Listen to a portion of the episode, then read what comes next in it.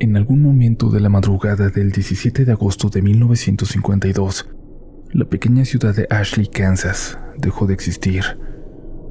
A las 3.28 de la madrugada, un terremoto de magnitud 7.9 fue detectado por el Servicio Sismológico de Estados Unidos de América. El terremoto se sintió en todo el estado y en la mayor parte del medio oeste. Se determinó que el epicentro estaba justo debajo de un pequeño pueblo llamado Ashley, Kansas. Cuando las fuerzas especiales del estado llegaron a las afueras de esta comunidad, encontraron una fisura ardiente y humeante en la tierra, que medía 800 metros de largo y aproximadamente 400 de ancho. No se pudo determinar la profundidad de la fisura. Después de 12 días de intensa investigación, la búsqueda estatal de los 679 residentes desaparecidos de Ashley fue suspendida por el gobierno todos los habitantes fueron dados por muertos. A las 2.27 de la madrugada, otro terremoto de magnitud 7.5 fue registrado. El epicentro volvió a ser el lugar donde antes se encontraba el pueblo de Ashley, Kansas. Cuando las fuerzas especiales del estado llegaron a este lugar a las 5.32 de la mañana, informaron que la enorme fisura en la tierra se había cerrado para siempre.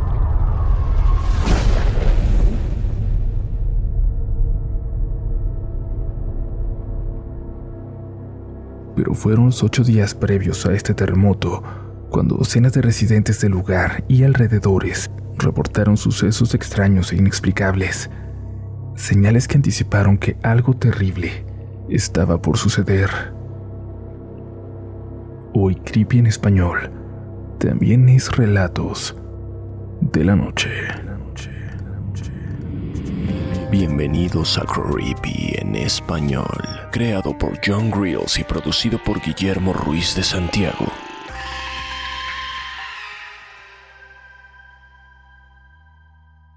La desaparición de Ashley, Kansas, con la participación especial de Uriel Reyes de Relatos de la Noche, narrado por Ginette Zavala, Fernando Hernández, Edgar Cañas. Traducción. Guillermo Ruiz de Santiago.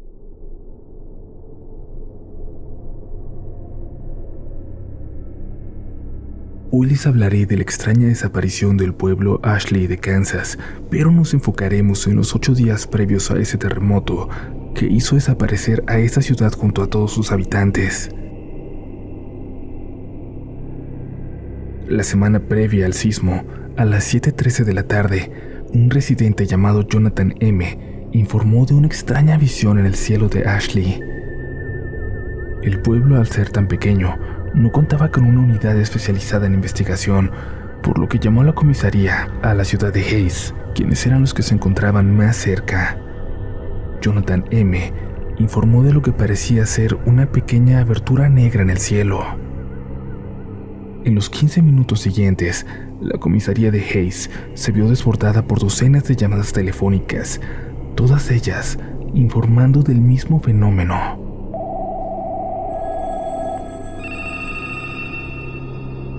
Ninguno de los pueblos de los alrededores reportó haber visto este fenómeno. Solo los habitantes de Ashley podían verlo, por lo que se tomó la decisión de enviar a la mañana siguiente a un policía a investigar. Alan Mays fue el policía asignado para ir al pueblo de Ashley, pero esa mañana, después de emprender su camino hacia allá, al cabo de solo un par de horas, se encontró de vuelta en Hayes. Mays dijo que había tomado la carretera que conducía a Ashley y que, de alguna manera totalmente inexplicable, terminó de vuelta en su ciudad de origen. El oficial Mays continuó su testimonio afirmando que la carretera nunca se curvó ni se dobló en ninguna dirección. De una misteriosa forma, una carretera recta lo había enviado al mismo lugar de donde había partido. A las 9.15 de la mañana, siete de los 10 coches de policía de la ciudad de Hayes fueron enviados a investigar la situación, pero todos y cada uno de los 10 coches estuvieron de vuelta en Hayes al cabo de un rato. Parecía como si la única carretera que conducía a Ashley hubiera dejado de funcionar. Las llamadas telefónicas de los residentes de Ashley continuaron llegando a la comisaría de Hayes.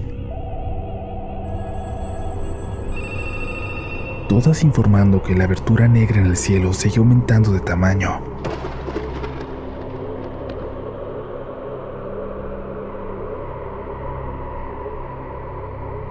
Se aconsejó a todas las personas que llamaron que permanecieran en el interior de sus casas y que no salieran a menos que fuera absolutamente necesario. A las 8.17 de la noche, la señora Elaine Cantor llamó para saber del paradero de sus vecinos, la familia Milton, quienes habían intentado salir de la ciudad en su coche a primera hora de la tarde. Pero la policía de Hayes nunca pudo encontrar a esta familia ni siquiera el más mínimo rastro de su auto. Tampoco los pueblos cercanos reportaron dar con el paradero de los Milton. Nunca se encontraron evidencias de que esta familia hubiera podido salir de Ashley, Kansas.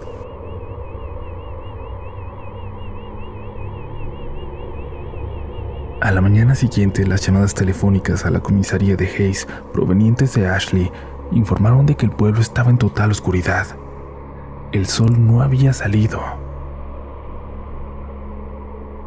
A las 10:15 am, a petición de la policía de Hayes, un helicóptero sobrevoló la región, pero el pueblo de Ashley nunca pudo ser localizado desde el aire.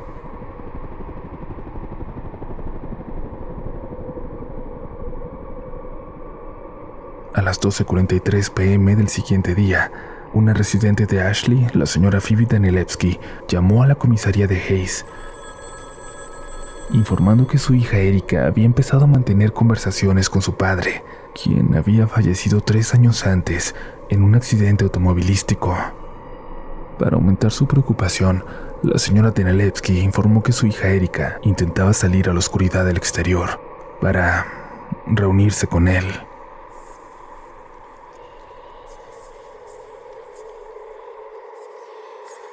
En el transcurso de las 12 horas siguientes, se recibieron 329 llamadas telefónicas a la comisaría.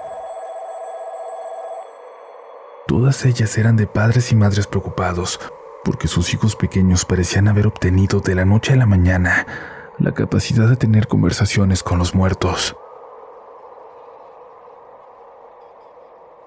Y la mañana siguiente, la situación empeoró. A mitad de la noche, los 217 niños de Ashley desaparecieron. Incapaces de ayudar de alguna manera, la policía de Hayes instruyó a todos los que llamaron a permanecer en el interior de sus casas y evitar cualquier tipo de intento por encontrar a los niños desaparecidos. A las 5.19 de la tarde, Scott Lones, un anciano de Ashley, informó haber visto un gran incendio a lo lejos en el sur. Según su descripción, el fuego parecía iluminar la oscuridad y transformar el oscuro cielo en un rojo brillante que parecía extenderse hasta lo alto del cielo. El resto del día continuaron las llamadas telefónicas. Afirmaban que el fuego, además de acercarse, ahora también parecía provenir del cielo negro ninguno de los pueblos de alrededor pudieron ver este incendio. Solo el pueblo de Ashley pudo verlo. Los informes continuaron hasta el día siguiente. La última llamada telefónica, realizada por un tal señor Benjamin Endicott, informaba que el fuego en el cielo se había hecho tan intenso que iluminaba todo el pueblo. La llamada terminó abruptamente. Esta es la única evidencia existente del incidente ocurrido en el desaparecido pueblo de Ashley, Kansas. Espera, espera. Sí. Sí. Veo algo. Está al sur. Parece como... La siguiente llamada no se realizaría hasta la noche siguiente, a las 9.46 pm. departamento de policía de Hayes. Sí, eh, sí. hola. Eh, hola. Em, ¿Con quién habló? Mi nombre es April. April Foster. ¿Qué está pasando, señora? Por favor, señor. Señora, voy a necesitar que... Por favor, ayúdeme. señora, voy a necesitar que se calme y hable claramente. Anoche volvieron. ¿Qué pasó? A ver, Anoche volvieron. ¿quién volvió? Todos, ¿Todos? todos Señora, ¿qué quiere decir con todos? fueron succionados por el incendio. Mi hijo, vi a mi hijo anoche, estaba caminando. Estaba caminando por la calle, estaba quemado completamente. ¡Ay, Jesucristo! Su piel estaba completamente calcinada. Señora, yo... mm, Murió el año pasado. Yo lo crié desde que era un bebé y le dije que tuviera cuidado con los coches cuando andara en bicicleta, pero nunca me hizo caso. Señora, lo que, lo que está diciendo no tiene ningún sentido. Dice que todos volvieron. ¿Me estás escuchando? Todos, todos volvieron. Todos los que murieron o desaparecieron han vuelto y nos están buscando. Ay, Dios mío. Ave María sin pecado concebida. Él, él dijo, mami, ya estoy bien. Mira, mami, puedo andar otra vez. ¿Dónde estás, mami? Quiero verte. Solo quiero que me conteste una cosa. ¿Dónde se encuentra en este momento? ¿Está a salvo? Estoy escondida, como todo el mundo. Los vimos venir por los campos y algunas personas les abrieron sus puertas. Padre nuestro que estás en los cielos, santificado sea tu nombre. Ay, Dios mío, los gritos. No sé qué les pasó, pero sus casas se incendiaron y, y se derrumbaron. Yo tengo las cortinas cerradas y ahora mismo estoy escondida en el armario y... ¡Ay, no! Señora, ¿está todo bien? ¿Está usted bien? ¿Qué fue eso? Hola. Hágase tu voluntad. Señora. Señora, quédese tan callada como pueda. No haga un solo ruido, por favor. Algo acaba de entrar. Quédese absolutamente quieta. Quédese quieta, por favor. Hágame caso. Señora,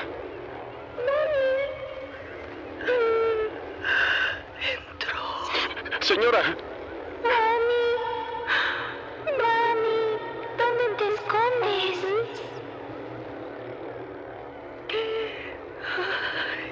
Señora, Te encontré, mami.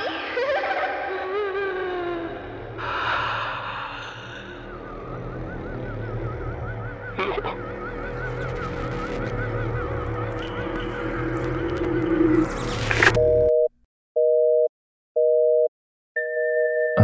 Siguiente, a las 6.55 am, los oficiales del Departamento de Policía de Hayes por fin lograron llegar al pueblo de Ashley.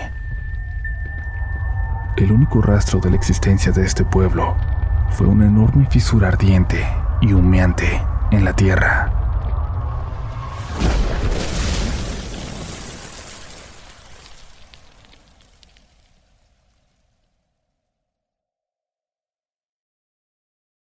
El carnaval del payaso Sandy.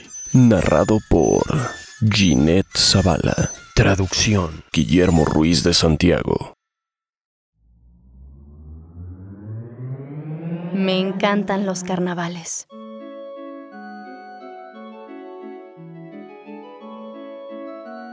Tengo que admitirlo. Siempre he sentido fascinación por ellos. Cuando tenía siete años fui a mi primer carnaval. No recuerdo cómo se llamaba ni dónde era, pero lo recuerdo como el mejor día de mi vida. Era... mm, era como de noche, así que todo estaba muy oscuro, excepto por las luces que iluminaban el carnaval.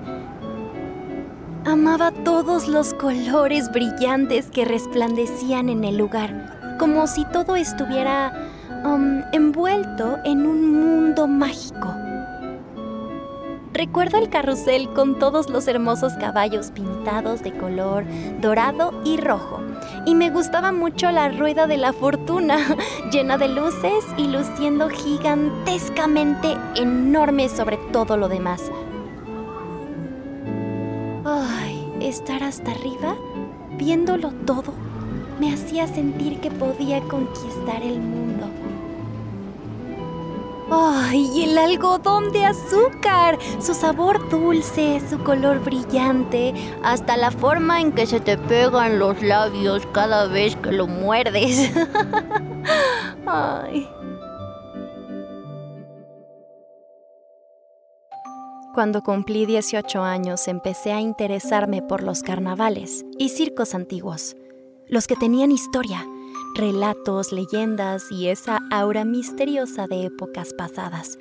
Averiguar información sobre ellos era todo un reto, ya que algunos no tenían registros oficiales ni libros que se hubieran escrito con su historia.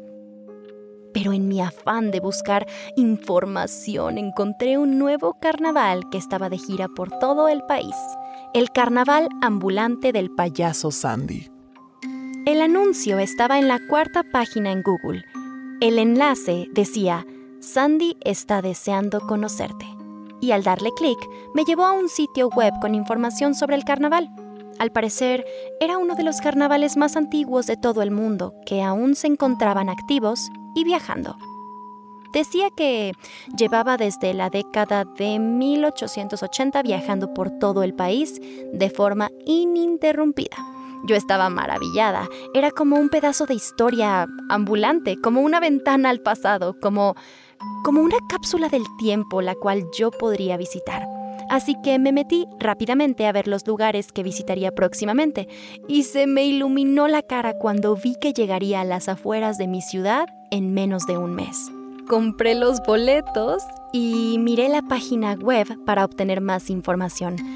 Pero mm, debo decir que no encontré mucho. Solo había un mapa que mostraba la estructura de la feria, las tiendas, los juegos, un pequeño zoológico de mascotas y un lugar en el centro que decía Sandy estará aquí. Las semanas pasaron.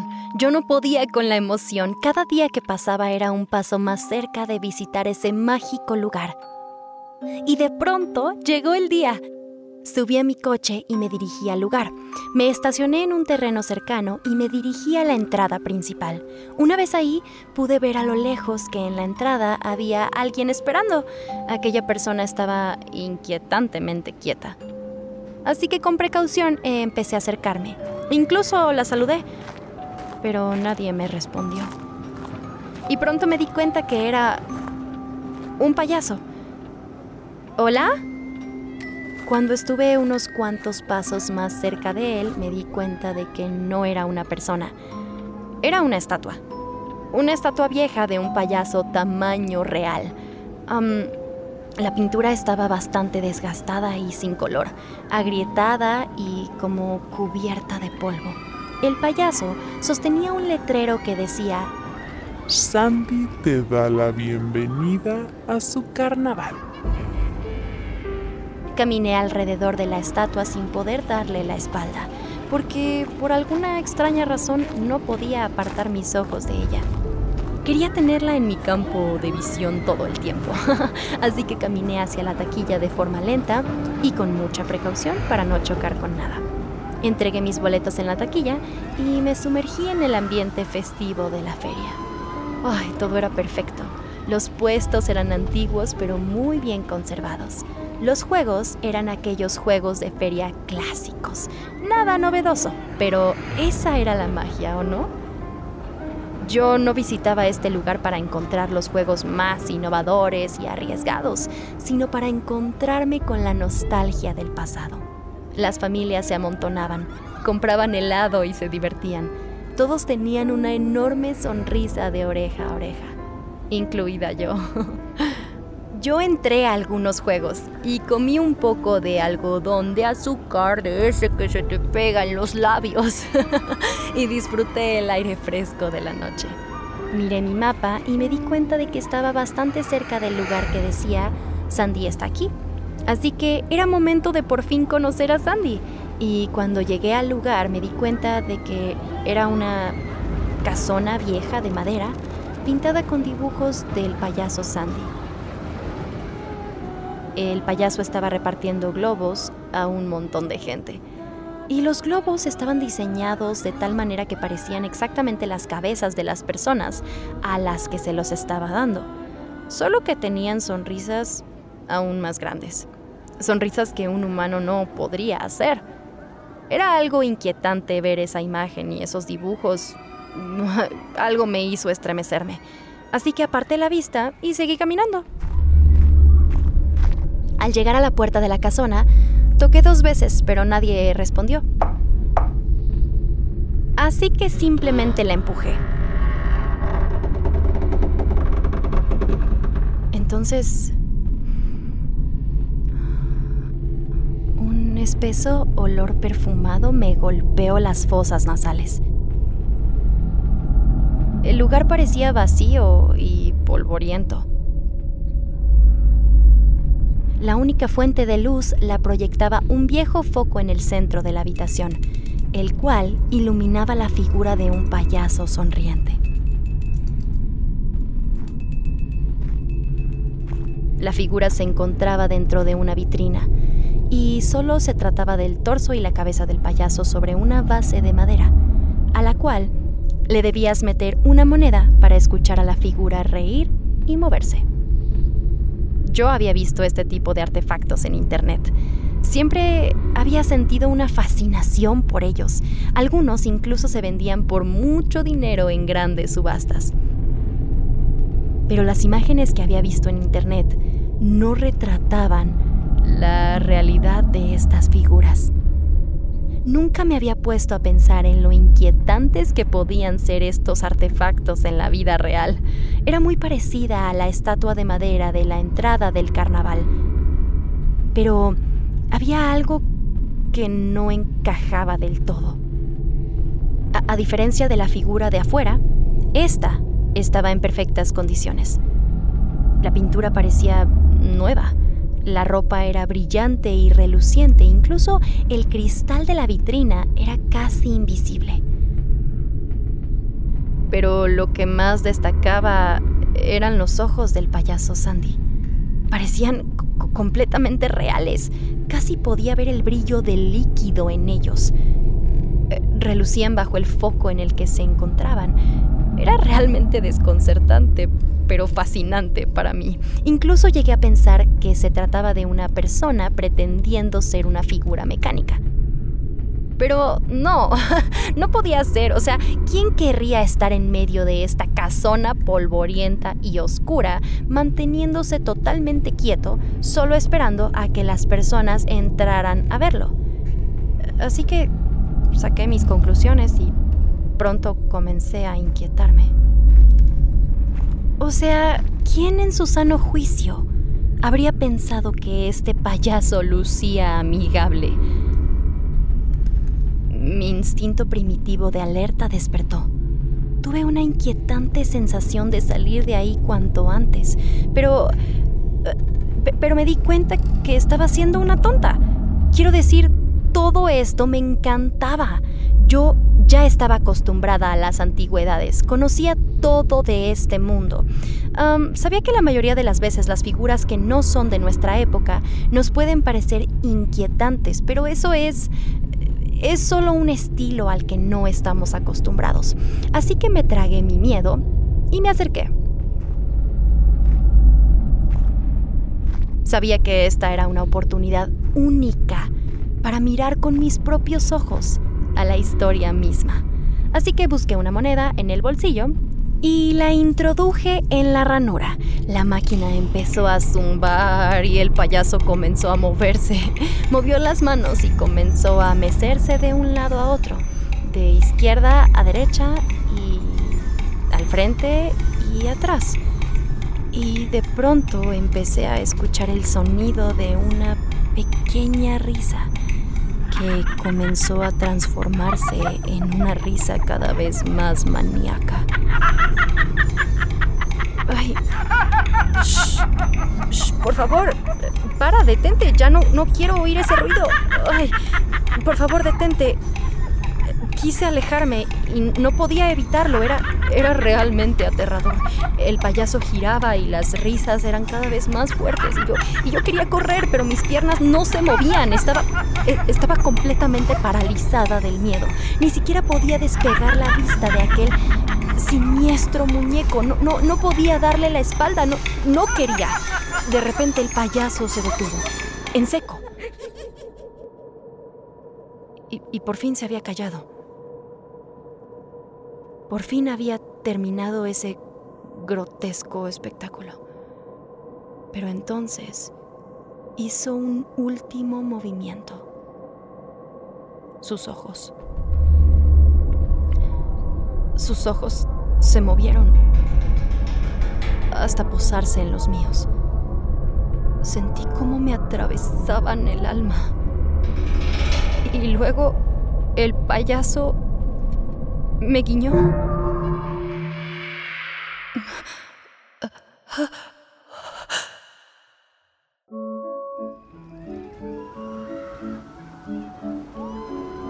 Me encanta Sandy.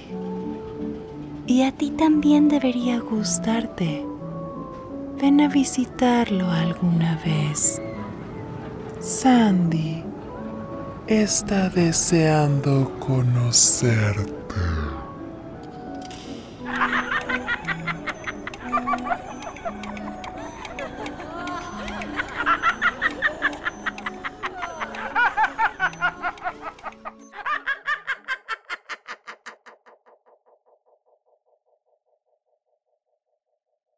Creepy en español fue creado por John Grills y producido por Guillermo Ruiz de Santiago.